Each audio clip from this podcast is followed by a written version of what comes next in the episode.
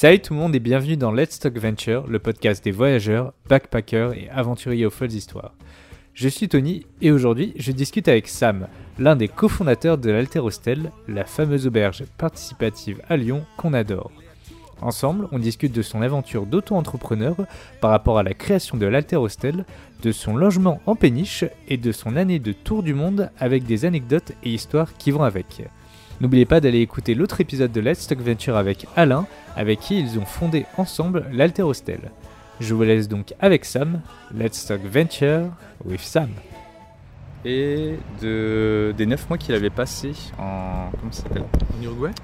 Euh, En Amérique latine, tout en Ouais, entier. Et ben c'est enregistre. Salut Sam Salut Tony Comment ça va? Écoute, ça va très bien. Hmm. On est de- sur un bon petit spot là, On est d'accord, on est dehors, on est debout avec de la bière et on est en plein air, donc c'est trop. au bord de l'eau. Est-ce que tu peux te présenter, s'il te plaît Alors, je suis cofondateur, co-gérant et salarié de l'Alter Hostel parce que comme on est en coopérative, eh ben, le gérant doit être salarié. Euh, voilà, je suis très heureux d'être à l'Alter Hostel et je suis très heureux d'avoir rencontré euh, Tony. Ouais. De t'avoir rencontré. Et du coup, ça fait la complémentarité parce que du coup, j'avais interrogé Sam. Interrogé. Parlez-nous Dites-nous tout Euh, Non, j'avais interviewé Sam en premier, donc qui est ton collègue et avec qui tu as Alain, fondé. du coup Ah, hop, Alain, Alain. Puisque je suis Sam. Oui. j'avais interviewé Alain qui a confo- euh, créé avec toi. Mhm, Vous étiez deux. Ouais. D'accord. On était trois il y a longtemps. Et au tout début, on a fait une descente du Rhône en kayak avec Ouais. Romain, qui était le premier associé, Mm. et qui a arrêté, qui est parti de l'aventure le jour où on a visité le- les locaux où on est actuellement. D'accord. Ça marche. D'accord. Ok. Donc on était deux, puis Ouais. trois avec Alain, puis à nouveau deux, Alain et moi. D'accord. Et ça, c'est depuis. Vous avez ouvert le truc en 2015, c'est ça? En 2017, 2017. en avril, ça fait Ouais. deux ans et demi. Ok. En avril prochain, ça fera trois ans. Ah oui Tu veux faire un anniversaire? Vous avez fait un anniversaire? J'espère. Oui. Je veux mon neveu. Le combien d'avril t'avais dit? On a créé l'entreprise en, en novembre 2016 Ouais. et on a ouvert au public en, en- le 24 avril 2017, D'accord. précisément. D'accord. Sachant qu'on a acheté le fonds de commerce 4 jours avant. Dans 4 jours, on a repeint la pièce principale en blanc, parce qu'on a une belle verrière, et avant c'était marron, donc Ouais. ça manquait de luminosité. Ouais. On a tout nettoyé parce que c'était un peu crade, et on a ouvert un lundi à un groupe de 45 personnes qui est resté 3 nuits. Autant dire qu'on n'était pas prêt du tout. Premier jour, le café fonctionne pas au petit-déj. Ah, ils, pris, ils avaient pris 45 petits-déj. Et petit à petit, on, a, voilà, on s'est mis, euh, Ouais. on s'est mis d'équerre, on a, on a travaillé l'accueil. Ouais. Et ce groupe-là, on leur a fait une petite réduc quand même, Ouais. parce qu'ils C'est étaient pas cool. très contents. Hmm. Maintenant, ça va beaucoup mieux. T'as eu des retours quand même d'eux au final? Et ils sont revenus ou? Non, ils sont pas revenus, mais on a échangé par mail, on- ils nous ont rappelé, on leur a fait une réduc de 5%, et comme c'était un, cool. gros budget, euh, c'était significatif. Et ils ont compris. euh, ils ont compris en même temps, ils se sont dit bah c'est con, c'est tombé sur nous quoi. Ah merde. En fait, au début, on voulait faire ce qu'on appelle un, un soft opening, l'ouverture en douceur en fait, c'est-à-dire que tu ouvres pas tes 50 lits. pas dire que tu fais des câlins à tout le monde, ça veut dire que tu ouvres 25 lits sur les 50. ouais. Et quand tu t'es fait la main, Hmm. tu ouvres à 35 puis, à- puis complètement. Ouais. Et nous, on a fait tout l'inverse. On voulait le faire, et comme le groupe se proposait, on Ouais. s'est dit bingo, euh, pour la trésorerie, pour la compta, c'est parfait, mais on n'était pas prêt. Ouais. Donc on a pris le contre-pied de ce qu'on voulait faire. c'est formateur en même Si temps. j'ai l'impression. Allez, jette le bébé dans l'eau, il va apprendre à nager tout seul. Ah bah t'imagines pas les, les étapes par lesquelles on est passé. euh, Tu sais, quand t'as jamais créé d'entreprise, Mais ouais. déjà c'est un monde, hein, tu découvres Mm. un monde. Il faut tester l'idée, il faut, faut en parler à plein plein de gens, et puis au début t'es pas très, Ouais. pas très serein quoi. Après t'apprends à en parler, t'es de plus en plus confiant. Ouais. Et une fois que tu te dis il y a un marché, l'idée est bonne, euh, j'ai des bons retours, et je sais en parler, il faut que tu trouves et la thune et le local. Et là c'est là que les ennuis commencent. Ouais. Avant c'est c'est cool. et en tout ça a pris quand même euh, entre l'idée que moi j'ai eue en 2014 et l'ouverture c'est 3 ans. Ouais. qu'on en est à peu près à 6 ans entre l'idée et maintenant. quoi. Ouais, il faut bien s'accrocher en plus. Ouais, il faut l'avoir dans les Mm. tripes. C'est vraiment ça. Moi, le, le conseil qu'on donne en général, c'est euh, si tu l'as pas dans les tripes, les difficultés qui vont se présenter, Mm. elles, vont être- elles vont te paraître trop insurmontables, trop compliquées, donc tu vas lâcher l'affaire. Donc il Ouais. faut vraiment l'avoir euh, au corps, Ouais. ce qui était notre cas. Et après, il faut, euh, il faut être créatif. Il faut être créatif, il faut, euh, faut pas se laisser abattre par une petite difficulté. Faut... Tu as une porte qui, se- qui se ferme, tu mets ton pied dedans, j'aime bien dire ça, Ouais. parce que c'est vraiment ça.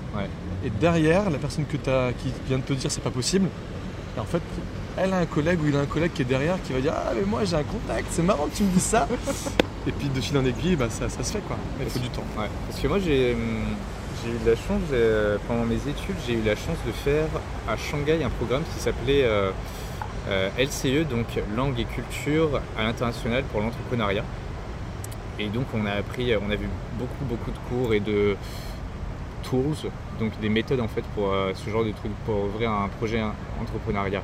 Et tu voyais en fait tout ce qui partait du coup de l'idée de base, donc avoir euh, trouvé une demande d'un, du public, mais qui était en accord avec la passion, une passion qui est hyper importante et que tu as envie de, Ouais, ouais, d'assouvir.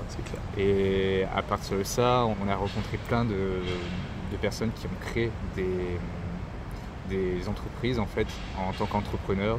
Ils nous ont expliqué les difficultés qu'ils avaient. Ils disaient, euh, ils parlaient des clichés qu'ils avaient, le fait que euh, c'est le truc super, euh, super sexy, super à la mode en ce moment, mais c'est tellement dur. C'est genre un, si t'es pas prêt ou si tu te mets en tête, ouais, je peux le faire tout seul. C'est tellement une mauvaise idée en fait d'y aller tout seul. Donc, Ouais, ouais, euh, cl- clairement. Ouais, les, Compliqué à tout de, seul. ouais. de ce que j'avais retenu, c'est les règles principales, toujours le faire à plusieurs, donc avec un collaborateur que tu rencontres sérieusement et pas dans un bar en général, parce que c'est euh, c'est comme euh, faire un bébé ensemble tu ne fais pas avec une personne que tu as rencontrée une nuit dans un bar. C'est pas vraiment la meilleure idée. Il y a des histoires comme ça. Est-ce qu'elles ont bien fini? On sait pas. Bah, des retours que j'ai et des personnes avec qui j'ai parlé, ils m'ont dit, les personnes qui ont essayé de monter une entreprise avec quelqu'un qu'ils ont rencontré dans un bar, il y a- ça finit toujours avec un qui finit par faire trop la fête ou par... euh, Je suis d'accord avec toi, mais euh, moi, le conseil que je donnerais, c'est pas forcément avec un ami. Ouais, c'est surtout ça aussi. Parce que, en fait, ton ami, tu l'as. C'est ton ami pour, Mm. pour d'autres raisons que ce qui va se passer que après. le côté professionnel et tu sais Ouais. pas, t'as jamais fait d'exposé avec lui en cours, tu vois, et tu sais pas comment il réagit euh, dans les situations de stress, dans les situations professionnelles, et tu sais pas euh, son tempérament au travail aussi. Et, euh, Ouais, et puis tu vas passer du temps déjà ouais, en plus. avec ton, ton associé. Mm. Et si c'est aussi ton pote, c'est-à-dire que tu vas aussi le voir euh, dans d'autres C'est contextes. ça, ouais. Tu vas, en fait, tu vas passer beaucoup, beaucoup de temps avec lui. Mm. Et j'ai l'impression que c'est quand même pas mal de, d'avoir aussi d'autres, d'autres gens à rencontrer. Ouais, d'accord, ouais. Nous, c'est ce qu'on s'est dit au départ. Après, Romain, le premier, Mm. il était, c'était un pote. Ouais. Ça n'a pas fonctionné, ça aurait pu. Hein. Mm. Donc, c'est pas une loi qui est non plus euh, parfaite à 100%, mais il vaut mieux éviter, je pense, Ouais. quand même. Et du coup, vous êtes quand même resté en bon terme après ça.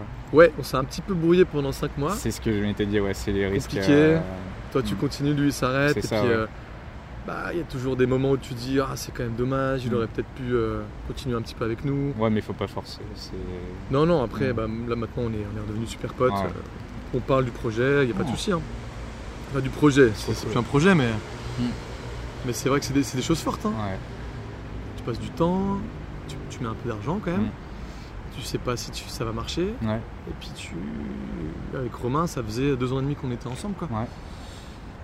Et on a fait la descente du rôle quand même ensemble. Mm. Ça, c'était un gros truc. Euh, tu m'en as déjà parlé ce matin, mais euh, tu faisais quoi avant d'avoir eu l'idée de créer l'haltérostène J'ai fait pas mal de choses. D'accord Au début, j'étais, euh, j'ai fait une licence TAPS Ouais. à Dijon, donc je voulais être prof de PS. Euh, je suis allé trois fois aux euros, il y a eu trois fois un échec. C'était compliqué à Merde. l'époque. Oui. Il y avait 10 000 candidats, il y avait 400 postes. Donc c'était galère. J'étais dans les 800 derniers chaque fois. Ah ouais, Et à l'oral, il manquait un petit truc. Il manque, je pense que j'étais pas dans le moule qu'ils attendaient. Mm. D'où la création d'entreprise plus tard. Ouais. Tu fais un truc qui te ressemble.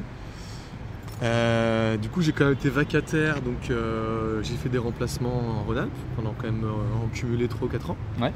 Ça m'a plu, mais je sentais bien qu'à terme, c'était pas ma tasse de thé. Et après, alors j'ai passé le BAFA, le BAFD, pour être animateur puis directeur de, de secteur jeune de séjour. Ouais. Ça, j'ai pas mal fait. J'ai été coordinateur d'équipe chez Unicité. qui est le- la première asso qui accueille des volontaires en service civique. Ouais. D'où le lien avec des volontaires chez nous maintenant. Mm. C'est comme ça qu'est venue l'idée. J'ai fait un tour du monde d'un an. Ah oui, Pendant. bah, j'ai 34 ans, alors euh, il y, a- Ouais, y une petite expérience, il y a une petite bouteille. Ouais. Euh, et puis voilà, niveau pro, euh, j'ai fait des petits métiers aussi à droite à gauche. D'accord. voilà, j'ai pas une carrière Non, mais qui est quand même. rectiligne. Ouais. Il s'est passé plein de choses. Mais c'est en général les carrières qui sont quand même. Enfin, t'as aucun profil qui se ressemble. Si, il y a peut-être des profils qui ressemblent. Euh, je me corrige, mais c'est toujours intéressant de voir les, les trucs atypiques ou euh, montrer par exemple aux jeunes que euh, c'est pas parce que tu réussis à l'école ou euh, que tu. C'est important, l'école quand même, mais euh, c'est pas ce qui va fi- définir tout le reste de ta vie. Non, c'est clair. Ouais. Et j'avais vu un TEDx, tu connais les TEDx? Ouais. euh, d'un mec qui ou d'une dame qui expliquait qu'en fait aujourd'hui ce qui définit la réussite d'une personne c'est pas sa réussite scolaire ou sa réussite professionnelle c'est sa capacité en, fait de ténacité. Ton endurance dans n'importe quel domaine que ce soit euh, le devoir le sport le travail euh, ta passion en tant que musicien ou en tant qu'artiste faut juste être tenace et être endurant et c'est ça qui fait la Et puis différence. les final. compromis que tu es prêt à faire en fait, en C'est ça, termes ouais. de temps, d'argent, de. C'est ça. hein. Les débrouillardises aussi. C'est un mélange entre de la débrouillardise, de la ténacité et, euh, et voilà, plein de, de petites recettes et de euh, petits coups durs que tu surmontes et ton rapport à l'échec. De comment. euh, euh, ah merde, ça n'a pas réussi tes, tes essais en STAPS. Tes Ouais, heures en STAPS. Ouais. Bon bah on va essayer de faire autre chose à la place. Moi j'étais un peu, j'étais un peu, un peu triste quand même parce que Mm. c'est un boulot qui au départ me plaisait. Et puis t'as tous tes copains qui réussissent ou qui sont passés à autre chose depuis longtemps. Ouais. Donc t'es un peu euh, le cul entre deux chaises on va dire. Mm. Le plus déçu c'était mon père quand même. D'accord. Et après très vite je me suis dit euh, ouais euh, dans la vie il y a tellement de trucs à faire que autant commencer maintenant. Ouais. Et du coup moi j'étais toujours attiré par l'éducatif, la pédagogie, le rapport aux jeunes. Entre 6 ans jusqu'à 18 ans, Ouais. donc primaire, collège, lycée. euh, qu'en fait, il y, a- il y a quand même pas mal de métiers euh, sur cette tranche d'âge-là. Quoi. Et mes parents sont profs tous les deux. Ah donc oui, un certain Bourdieu a dit que, statistiquement, tu reproduis un petit peu c'est vrai. ce que tes parents ont fait. C'est totalement vrai. Euh, pas à 100%, mais euh, tu vois, ma, ma soeur jumelle, j'ai une soeur jumelle, elle est instite. D'accord. Et ma petite soeur, elle est au Pérou, dans la musique. Ouais. Elle est productrice. Et euh, elle, en est venue à donner des cours de français. Au monde Au. Pérou. Du coup, il y a quand même euh, il y a un moule, quoi. Donc je pense que tu es attiré par ça au Mm. départ.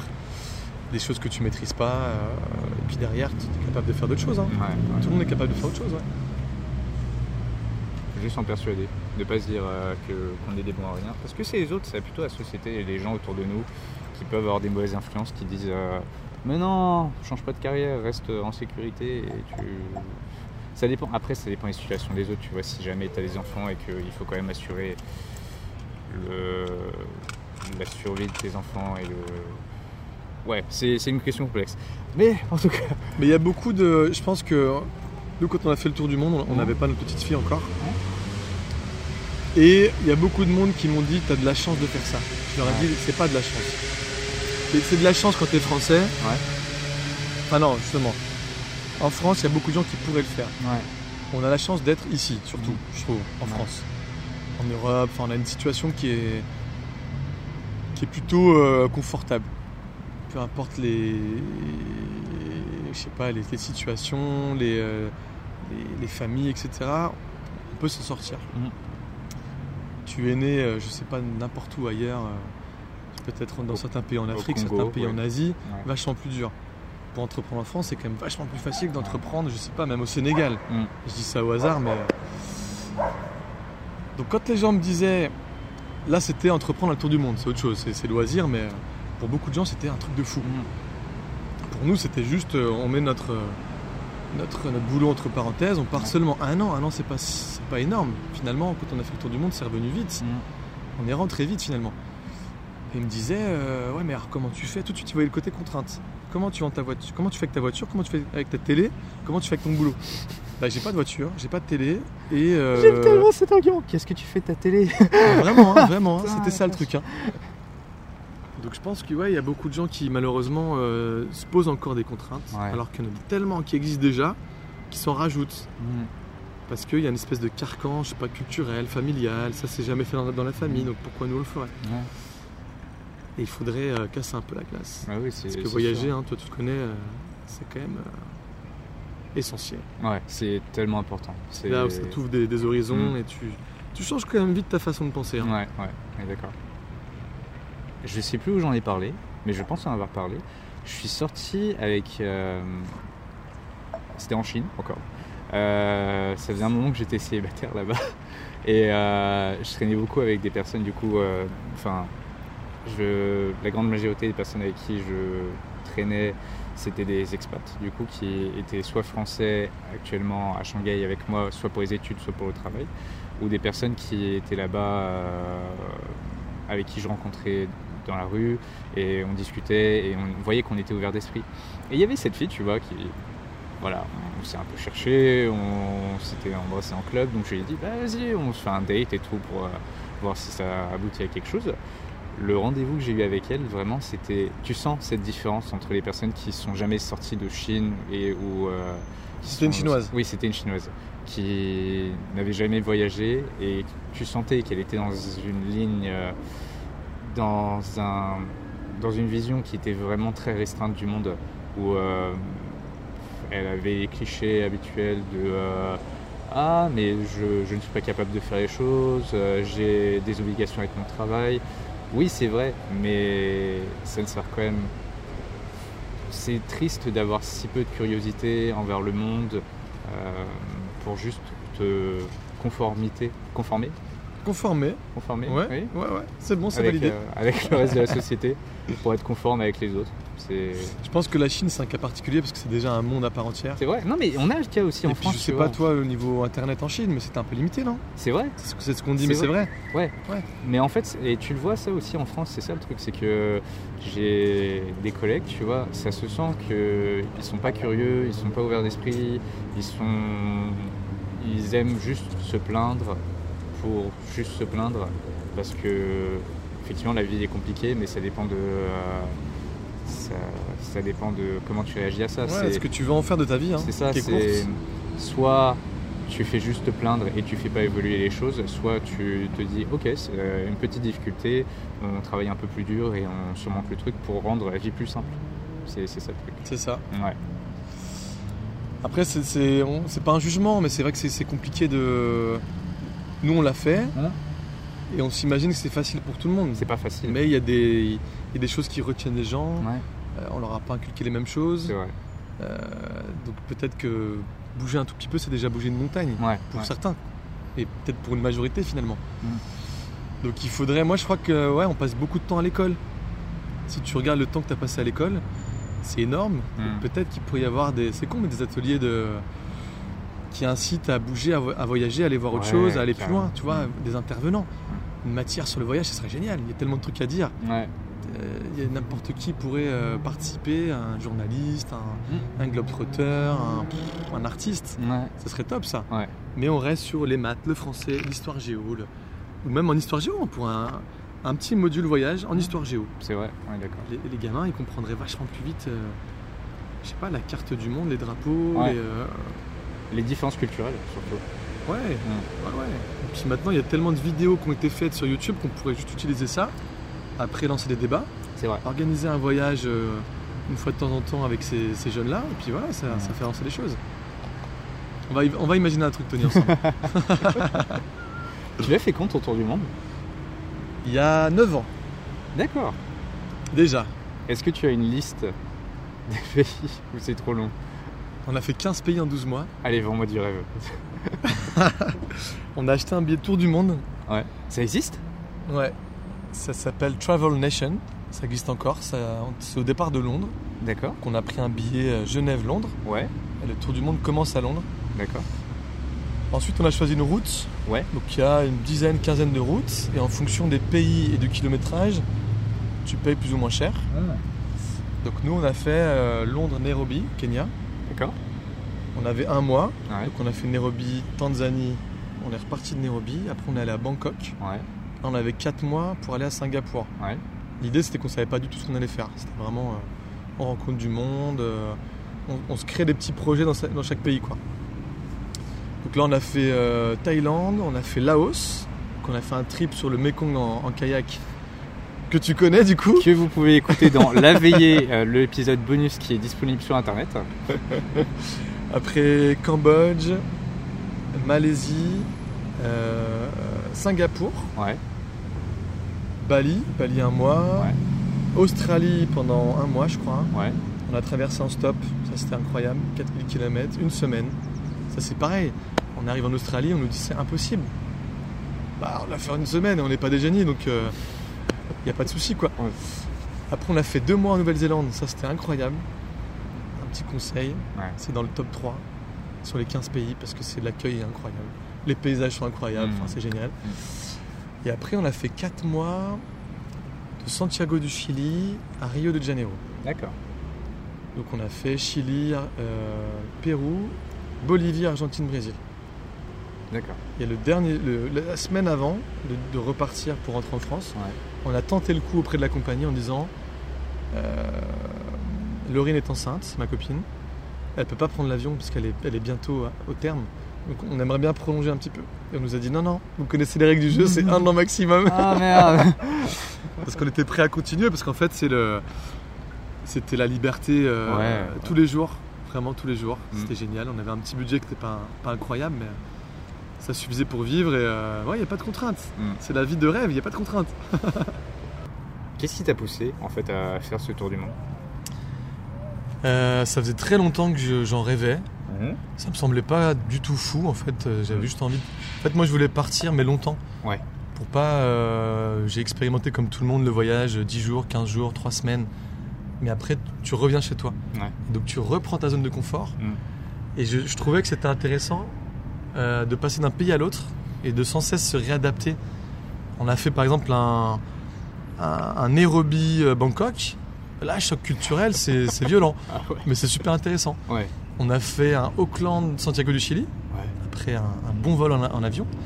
Et ben tout change. On parle de la langue, mais tout ce qui découle après, c'est un autre monde. je- et c'est ça qui m'a passionné moi. Mm.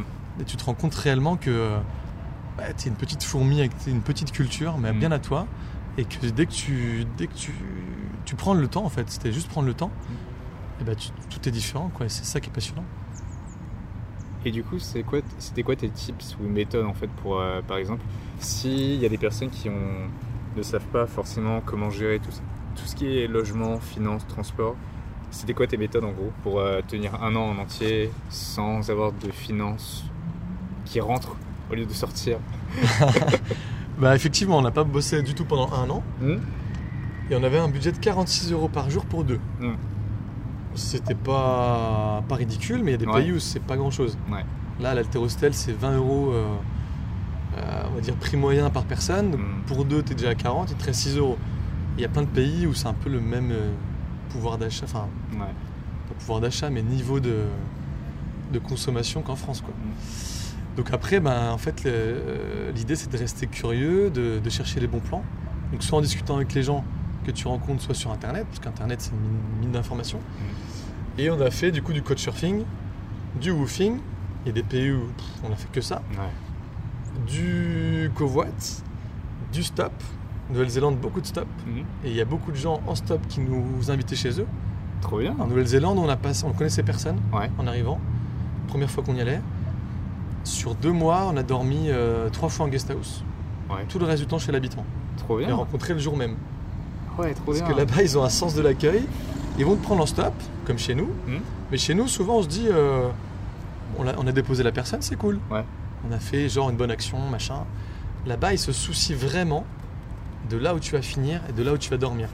Et comme on n'avait pas de plan, et bah, très souvent, ils nous invitaient chez eux. Simplement. Mhm. Donc on a, euh, ouais, on s'est fait des potes. euh, puis tu vis la, la vraie vie néo-zélandaise, quoi. C'était Ouais, super. trop bien. Après, bah, on avait un peu de culot, surtout moi, et euh, il y avait des plans genre, euh, on arrive à 22h dans une ville, pas forcément le budget pour prendre l'hôtel. euh, du coup, c'est des plans à la Antoine de Maximi.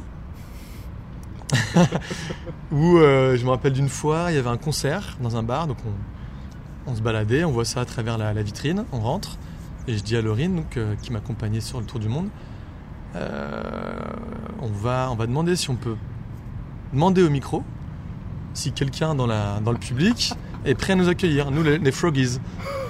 On fait une petite chanson à la guitare. et à la fin de la chanson, donc je- voilà, je leur dis, on est, on est un couple de Français, on voyage, on a envie de vous rencontrer. Est-ce qu'il y en a un? Non, je dis, je dis pas est-ce qu'il y en a un, je dis, je suis sûr, I'm pretty sure, here, in that place, someone is going to host us.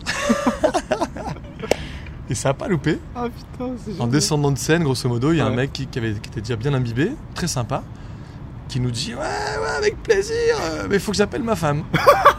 il appelle sa femme, il était bourré. Elle dit Ok, why not? Et c'est Laurine qui conduit parce qu'il était bourré. Ouais. On le ramène chez lui, en gros, Ouais. et on passe la nuit chez lui, c'était super quoi. Donc il y a des fois, il faut quand même un petit peu euh, le forcer le destin est-ce que le lendemain, il s'est souvenu qu'il vous avait invité chez lui? Je crois qu'on a dû lui refaire le film. Ah non, c'est vrai. Je sais plus, mais. Non, mais très sympa. Et puis. Ouais, euh, trop cool. Pour dire voilà, il y a tous les plans classiques Mm. et puis il y a des plans des fois il faut sortir un peu plus. euh, Ouais. il faut avoir quelques idées quoi. Ouais. Mais bon, on n'est pas obligé d'avoir des idées comme ça euh, qui paraissent un peu culottées. Mm. Ça peut être juste ouais, du woofing euh, préparé à l'avance. Toi, t'en as fait en Norvège. Ouais, c'était trop bien. Et voilà, c'est génial. Mm. Et ça peut se préparer un mois à l'avance et c'est sécurisé quoi en gros. Ouais, ouais, en plus. Ah, on m'a quand même raconté des histoires bien drôles de woofing. Il y en a, ouais, bien sûr. Comme il n'y a pas de contrat, il n'y a pas de certitude. C'est sûr, ouais, ouais. ouais. Ou le Workaway aussi. Il y, a, il y a plein de trucs du coup si vous vous intéressez. Workaway, ouais, exactement. Ouais. Workaway, Helpix. Là, je sais que c'est pour l'été prochain. Moi, j'ai j'ai repéré un truc sur Workaway. Je ne vous dis pas le tips, vous verrez sur Instagram l'année prochaine où je serai. Euh, Il tease, il tease le woofing. Totalement. Oh là là. Totalement. Euh,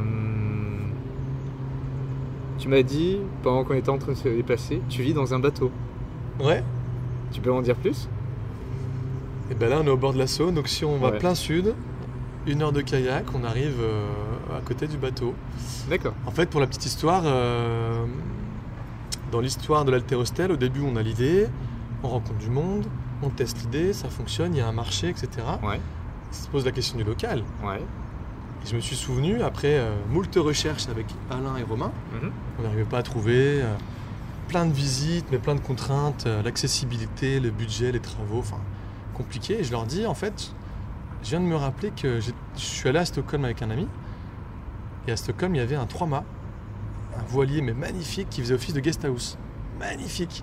Tu dormais en cabine, sur le quai, il y avait la terrasse, donc tu prenais ton petit déj au soleil, machin. Et je me dis, à Lyon, il y a deux fleuves, y a peut-être des bateaux qui pourraient euh, Ouais. nous accueillir, enfin on pourrait faire l'auberge dessus quoi. Ouais, je me souviens de, leur réaction, ouais mais arrête avec tes idées à la con. Je dis les gars, les gars, les gars, on n'a pas de local, je peux bien chercher quelques jours, ça change quoi? Je cherche, je tombe sur un mec sur internet qui est agent immobilier en péniche, Ouais. achat, revente, location, machin. Je le contacte et je lui dis voilà, nous on a un projet qui est assez, euh, assez ficelé, mais il nous manque le local. Est-ce qu'on peut se rencontrer? Donc on se donne rendez-vous sur euh, à la passagère. D'accord. C'est un bateau côté Rhône. Pour parler bateau, euh, rien de mieux que d'être sur un bateau. Mhm. Il s'appelle Jean-François. Le courant passe. Et il me dit par contre pour, euh, pour faire une auberge c'est compliqué parce que nous on visait 800 mètres carrés. Là on a 400 mètres carrés donc c'était le double. Ouais.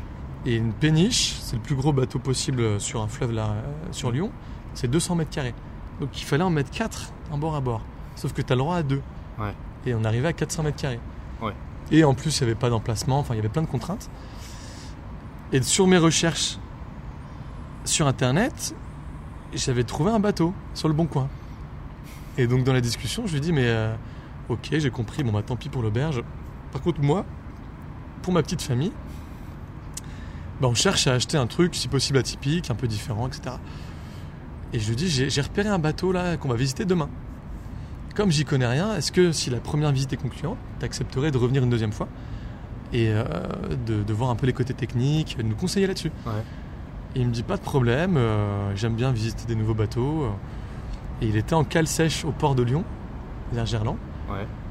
Et donc il vient et puis il nous, il nous conseille. Et en fait, il a posé, il nous a dit en sortant de la visite, c'est pas déconnant, vous pouvez continuer à chercher, etc.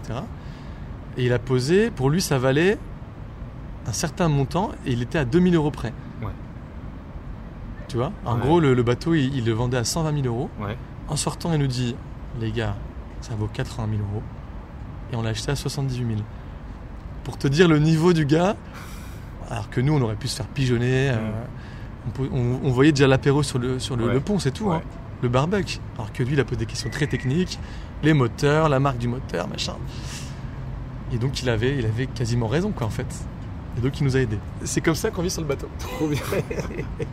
Et t'as fait les travaux dedans, c'est ça? Ouais, Ouais. Ouais, ouais, il y a trois ans, en fait, euh, ma fille est née, Alma. Euh, on a acheté le bateau et on a ouvert l'auberge. Donc, on a eu une année un peu compliquée Ah en ouais. termes d'investissement.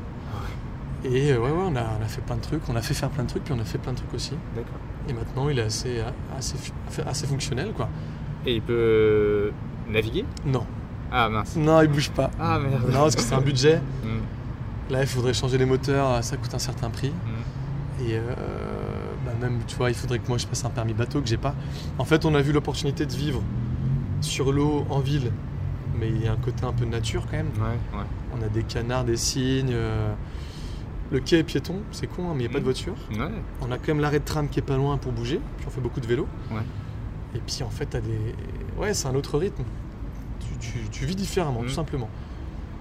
Donc on a vu ce côté-là. Et tant pis pour le côté navigation qu'on pouvait pas avoir. euh, J'imagine ta fille dans quelques années, tu vois, qui va un peu se la péter en disant Ouais, ma maison c'est un bateau. Déjà, déjà, Tony, elle a commencé l'école, elle se la paye déjà. Et moi, les gars, j'habite sur un bateau. Tu veux venir à la maison, on va faire un goûter sur le bateau. Non, mais il y a une thématique cette année, dans leur classe, sur l'habitat fluvial. Trop bien Donc, on a dit à l'instit, Christophe, salut Christophe. Et ben, si vous voulez, euh, on fait une petite visite de classe avec plaisir, quoi. C'est trop cool. Cool, ouais. Ok, d'accord. Euh, alors, où est-ce que je vais rebondir là-dessus?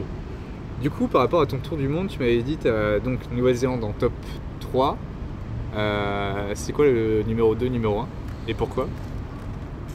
En fait, c'est très compliqué de répondre à cette question parce que partout où on est allé, on a trouvé des, des trucs super, des Ouais. trucs moins bien, mais partout, quoi. Il n'y a pas un pays euh, idéal. euh. Nouvelle-Zélande, parce que vraiment l'accueil, ça nous a vraiment touché. A- On n'a pas trouvé d'équivalence sur notre voyage à nous. hein, c'est... En termes de. Genre, tous les jours, il y avait une super rencontre. Tous les jours. Ouais. Il y a plein de pays où tu rencontres plein de gens, mais là, il y a une espèce de truc. euh, Nous, on a décodé ça comme si, en gros. Enfin, en gros, on l'explique par le fait qu'ils sont loin. Ils sont à l'autre bout du monde. Mhm. Donc, quand il y a des gens comme nous qui viennent pour visiter et surtout qui s'intéressent à la culture locale et qui veulent faire des rencontres, Mhm. ça les touche. Ouais. Et du coup, il s'ouvre tout de suite. Et il voyage pas non plus énormément. On a rencontré un mec euh, dans l'île du Sud qui nous a pris en stop, qui était jamais allé sur l'île du Nord. Alors que c'est pas très loin et c'est magnifique. Là, on était sur le cul, on se dit mais pourquoi tu, enfin, tu prends un avion, tu prends un bateau, euh, c'est pas loin quoi. Et nous, on faisait un tour du monde, donc il y avait un espèce de paradoxe. Et il nous dit bah parce que moi, localement, j'ai tout ce qu'il me faut en fait, j'ai pas besoin d'aller plus loin. Mhm. Et là, tu prends une claque et tu dis, bah oui, il a raison en fait. Il avait tout, il avait des glaciers, la mer, euh, il y avait une campagne magnifique. Et ouais, en, en fait, on pourrait décliner par pays plutôt. Mhm. Ce qu'on a trouvé de, de super dans chaque pays, ce qu'on a trouvé de moins bien. Après, on va dire notre petit top 3 quand même, c'est la Bolivie pour les routards. Ouais. C'est super parce que c'est. Malheureusement, c'est. euh, heureusement pour nous, c'est pas cher du tout. Mhm. On a fait un 6000 mètres par exemple pour 10 euros par jour, avec tout compris, hein, le guide, euh, le transport, la bouffe, l'hébergement. Donc c'est À 6000 mètres, c'est. Ah, montagne, une montagne à d'accord. 6000 mètres. Oh la vache Donc c'était dingue. Ah oui Ah, j'ai mal visé, ok. C'était dingue, mais en fait, c'est pas parce qu'on est plus sportif que d'autres, c'est parce que c'est. euh, T'arrives à La Paz à 4008. Mhm. Si tu te poses une semaine et que tu, tu génères des, des globules rouges, Ouais. t'es prêt à le faire. T'es à 4008, il t'emmène. euh, Non, c'est à 4000 La Paz, mais il t'emmène à 4008. Ouais. premier refuge de base. Mm. Et un, un matin, après quelques treks que tu as fait euh, dans le coin, Ouais. tu fais 1200 1200 mètres de dénivelé. Et tu fais 6000 mètres. Et c'est pas. On n'a pas ressenti de mal des montagnes, on n'a pas ressenti de manque d'oxygène. Ouais, euh, parce que t'as t'as eu un moment d'adaptation. T'es préparé, ouais. Mm. ouais. Il y a des gens qui arrivent direct à La Paz et qui veulent faire le trek tout de suite. Ah non, ouais, mauvaise idée, ouais. Et on, en a- on en a eu 2-3 avec nous qui étaient très malins. Ils ont dû redescendre et Mm. du coup, euh, bah, c'est con, ils vont pas jusqu'au bout quoi. Ouais. Ah la vache. puis après, ouais, on a fait, je sais pas, il y a. Brésil magnifique. Ouais, non, je peux pas. Il faut, faut pas que je dise. euh, faut pas que je sorte les pays parce que ça ferait un peu euh, mieux qu'un autre, mais. euh, ouais, tous les pays étaient différents. D'accord. Ok. Et du coup, c'est qu'est-ce que tu as ressenti de différent entre avant et après ton tour du monde? C'est une bonne question, Tony, dis donc. Euh, à partir de ce moment-là, je me suis dit qu'en fait, on était libre et capable de faire beaucoup de choses. Parce que c'est vrai que quand tu pars, tu dis, je pars un an, je largue les amarres, en fait, tout ce que, tout ce que je connaissais, eh ben, je, vais le, je vais le mettre de côté. C'est une parenthèse. hein. Mhm. Et donc tous les jours, ça va être différent. Donc tous les jours, il faut que tu te réadaptes. Donc ça, on- je pense qu'on a une capacité d'adaptation qui est, qui, est, qui, est, qui, est, qui intéressante et qui est, qui est super importante, même quand tu restes 10 ans en France et que tu voyages plus. Ouais. Parce que tout est différent tout le temps. Et je me suis dit, euh, je pense que l'auberge, ça vient de là aussi. Et la, la, la réussite, le fait d'a- d'avoir pu l'ouvrir, cette auberge, ça, ça vient aussi de là. Mm. Parce que euh, pendant un an, tu expérimentes le fait que euh, tu vas dans l'inconnu. Bah, c'est un peu pareil quand tu es entrepreneur. Tu sais pas vraiment où tu vas. Il y a des fois, euh, c'est super. Des fois, tu as, un échec, tu as une contrainte dans, le tour du monde. C'est pas ce à quoi tu t'attendais.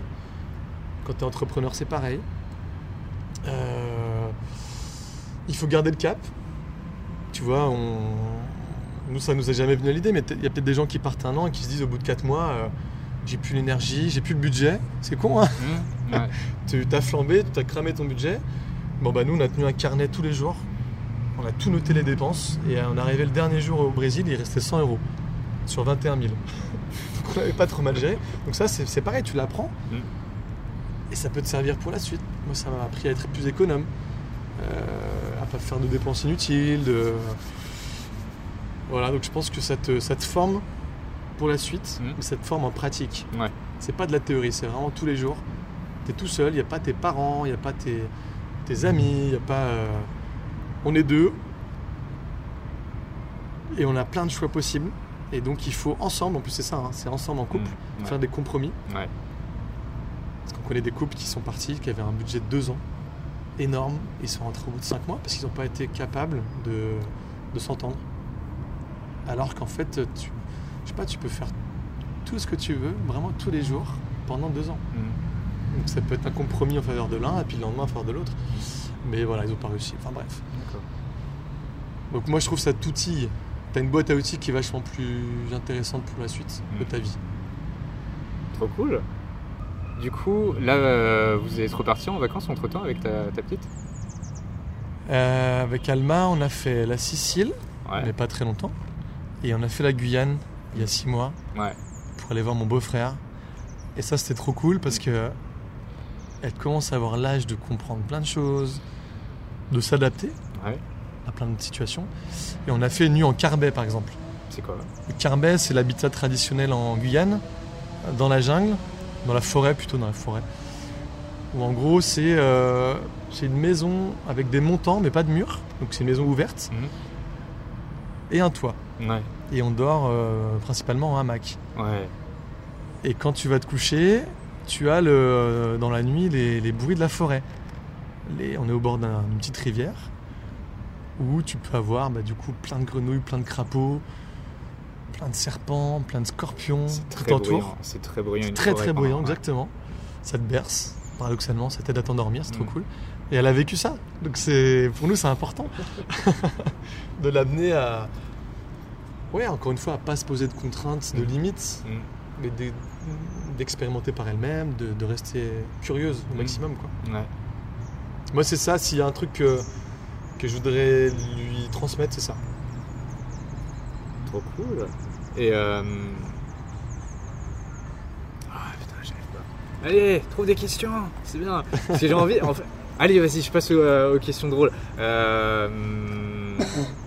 euh, du coup, on avait dit, t'as- ça va aller avec les questions que je pose euh, en général à la fin. C'est, j'aime bien me demander, est-ce que tu as des histoires drôles, mais là on va dire, est-ce que tu as des histoires vraiment marquantes? Par exemple, tu, tu disais que tu voulais pas dire un top 3 par pays, Donc on va dire un top 3 des moments qui t'ont marqué, mais de manière touchante, d'abord. Touchante? Ouais. Il y en a eu plein, mais il y a, eu- il y a une situation qui nous a, qui nous a fait euh, bien réfléchir sur le Ouais. sens de l'accueil. C'est que très souvent, on on prenait pas la facilité, on prenait pas le bus, alors qu'on on pouvait avoir le- les moyens de prendre le bus ou, le, ou le taxi, tout ça. On se disait, on va tenter le stop, parce que le stop, c'est quand même un, un moyen incroyable pour rencontrer du monde, Mhm. et c'était le but du voyage. Et là, on arrive à Auckland, après euh, une traversée en avion, et puis on, on connaît personne à Auckland, en Nouvelle-Zélande. Et on se dit, on, on va essayer une demi-heure le stop, et puis ça passe pas, bah tant pis, on, il y a le bus qui était à 100 mètres, on avait le, le plan B. Ouais. On attend 5 minutes, là il y a deux voitures qui s'arrêtent, blindée la voiture, blindée de gamins.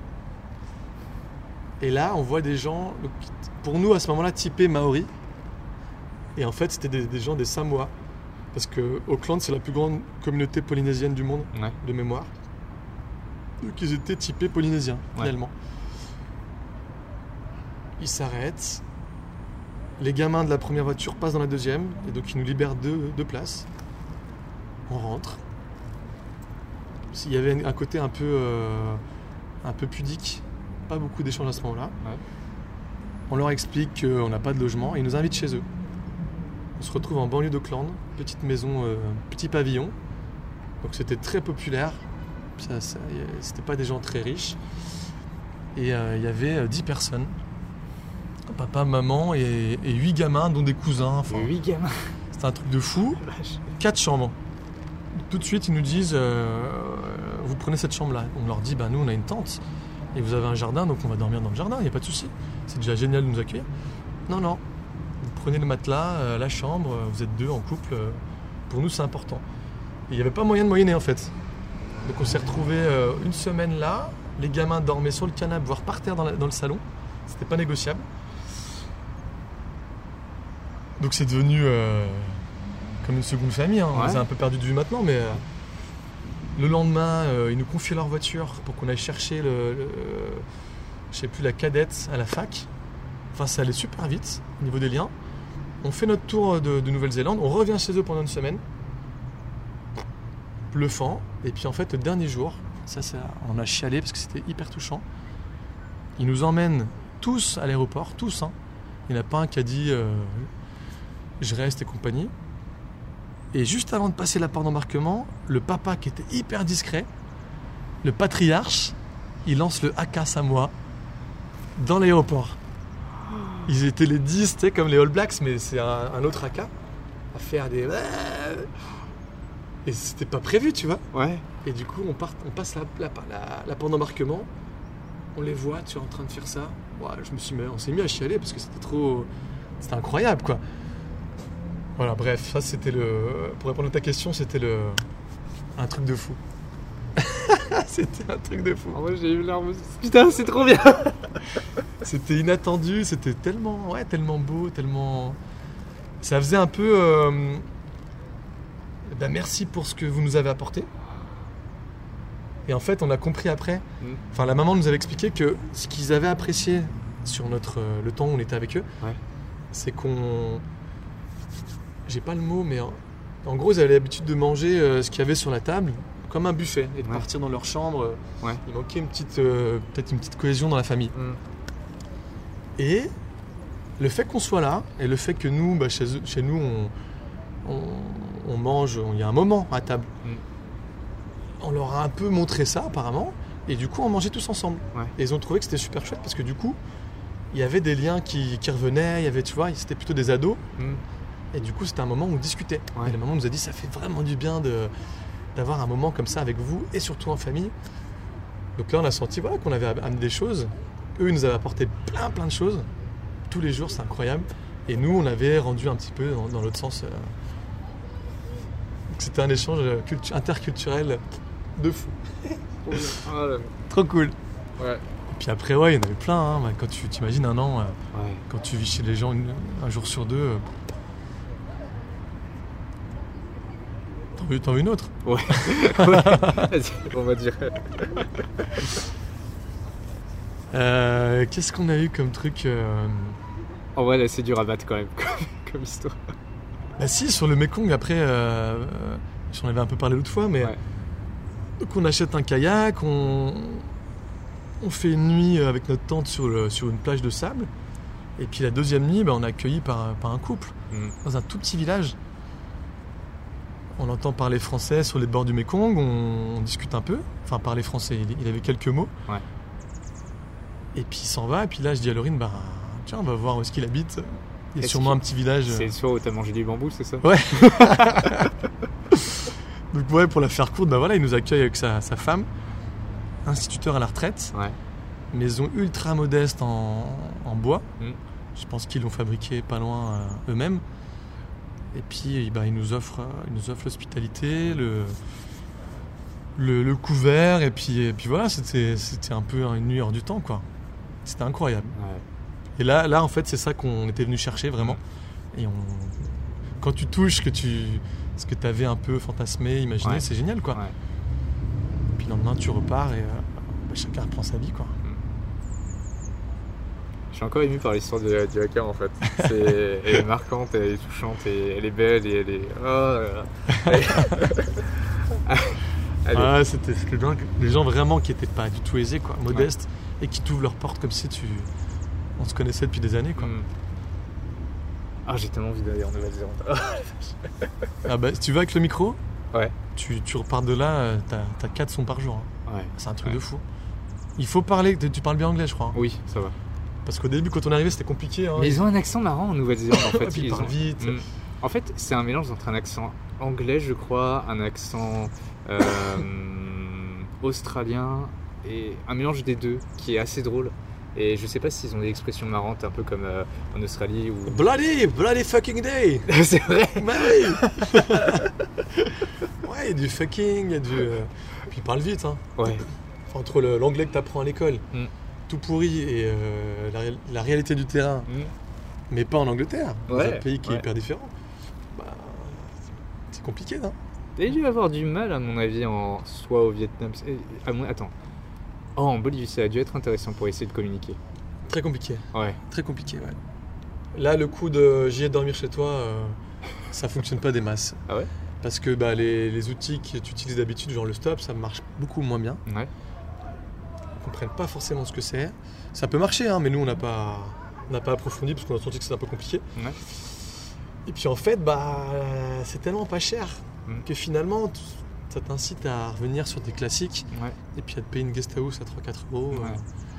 Et puis au moins, quand même, faire marcher l'économie locale de là-bas parce que c'est quand même important d'essayer de les soutenir comme. euh, Ouais, ouais, carrément, Ouais. ouais, on a fait ça, mais euh, bah là actuellement, il y a un, le président Morales, là, il a été réélu à 80, 90%, je crois, un truc comme ça. Donc ça, ouais, ça prouve qu'il n'y a pas de, il y a pas de contre-pouvoir, que c'est Mm. toujours le même pouvoir euh, depuis longtemps, Ouais. et ça évolue pas des masses, hein, Ouais. ça c'est clair.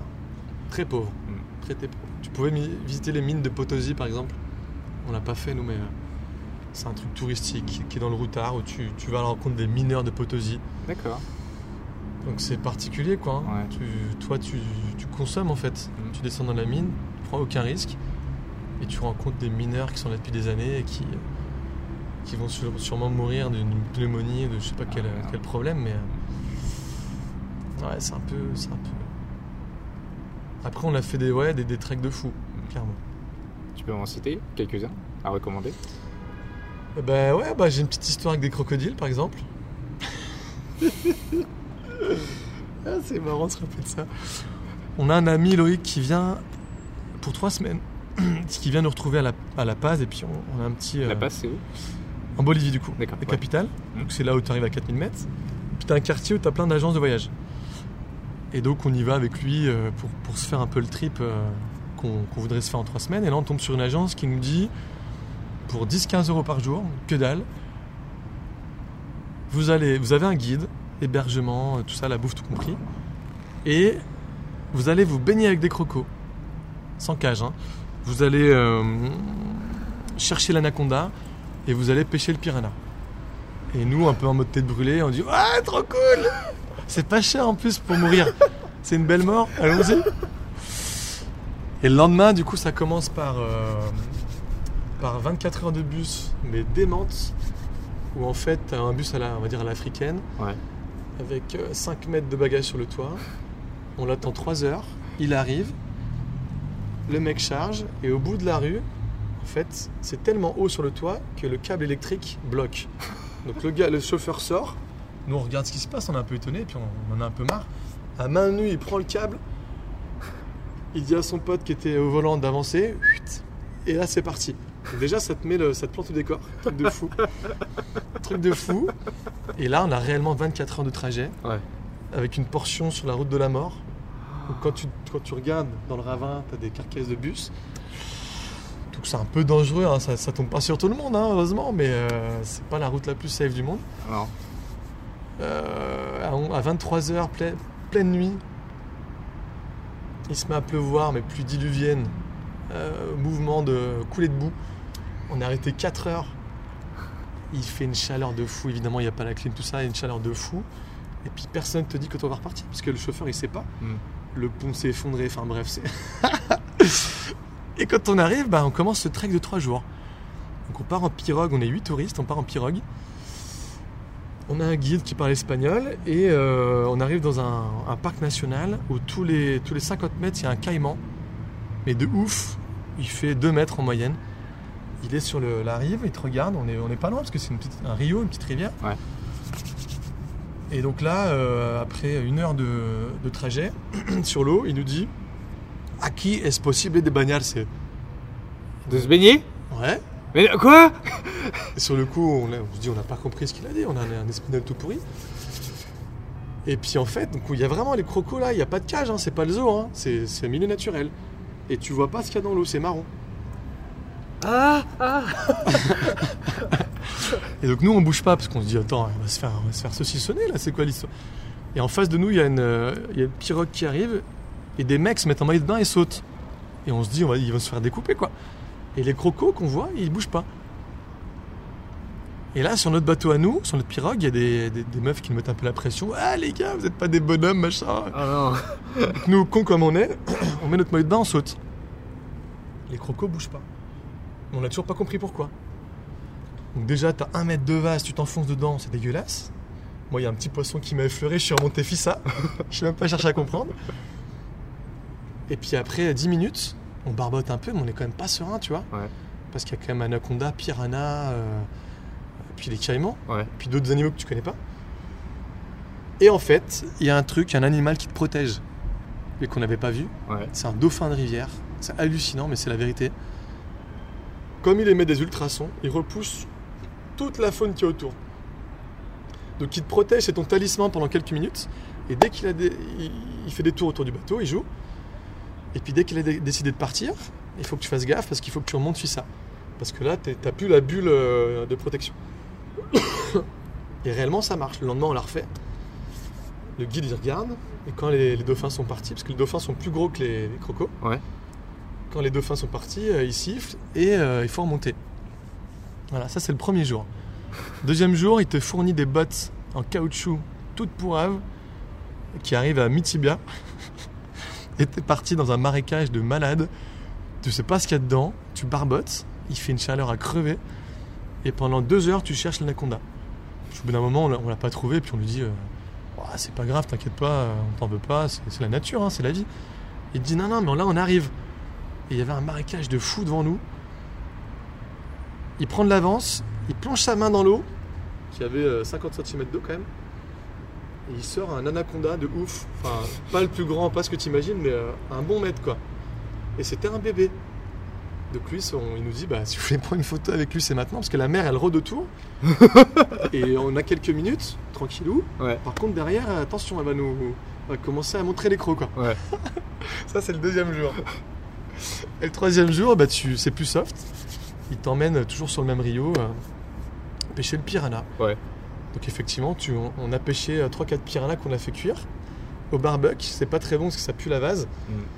Mais tu vois bien les dents et c'est un peu euh, ce que tu imaginais du piranha. Plus des poissons volants qui passent devant toi, qui sont assez cool. ça, c'est un truc de fou. Voilà, je crois que je suis à trois histoires du coup. Ouais, c'est ça. C'était marrant. Petite anecdote pour vous, pour vous, la majorité des piranhas sont herbivores ou insectivores. Ceux qui ont les dents sont insec- insectivores. Donc ils vont pas s'attaquer aux humains. Ok, ça, Voilà. ouais, ça je crois qu'on nous l'a dit après, mais euh, Ouais. sur le coup, le mec, il s'est bien gardé de le dire. Et euh, fu- fun fact, vous pouvez chercher une image des piranhas végétariens. C'est ridicule parce qu'ils ont des dents de, euh, de, de vache ou quelque chose genre. C'est ridicule Toute vraiment. petite, Non, non, c'est des grosses dents en fait, mais des, des maxillaires. genre molaire, ouais. Voilà, c'est des qui molaires. écrase, ouais, ouais. Voilà, c'est ça. Et en fait, bah, c'est comme un poisson, mais avec des grosses dents en fait, mais des dents plates qui est là à faire. Donc très drôle à voir. Voilà. Et j'ai une dernière question pour toi. Est-ce que tu peux rajouter, euh, tu veux dire une dernière chose pour finir l'interview? Ben ouais, il faut que les auditeurs sachent que c'est marrant parce que le premier jour où Tony vient à l'Alterostel, il sort son micro moumoute. Et là, je- on a dû en parler. euh, Qu'est-ce que c'est que cette, bête sur la table là? Et donc il explique qu'il fait des podcasts, euh, il interroge des gens qu'il rencontre. Et en fait, à l'auberge, on a un peu la, la même idée, même si elle est un peu en stand-by. Ouais. Où l'idée, euh, c'est que les volontaires en service civique, vu la diversité des gens qui passent par l'auberge, Ouais. sous notre toit, eh ben, euh, proposent de faire des podcasts un peu comme toi, un peu Ouais. comme Tony, euh, pour, euh, pour partager ça sur Internet et pour rendre ça intéressant. quoi. Donc il y a une connexion entre nous. C'est ça qui est marrant. Tu sais que tu pourrais faire de la pub pour moi quand même. Tu, tu publierais toutes les semaines, tous les dimanches, un nouvel épisode que je publie en fait. Mais carrément, Mais oui, avec plaisir.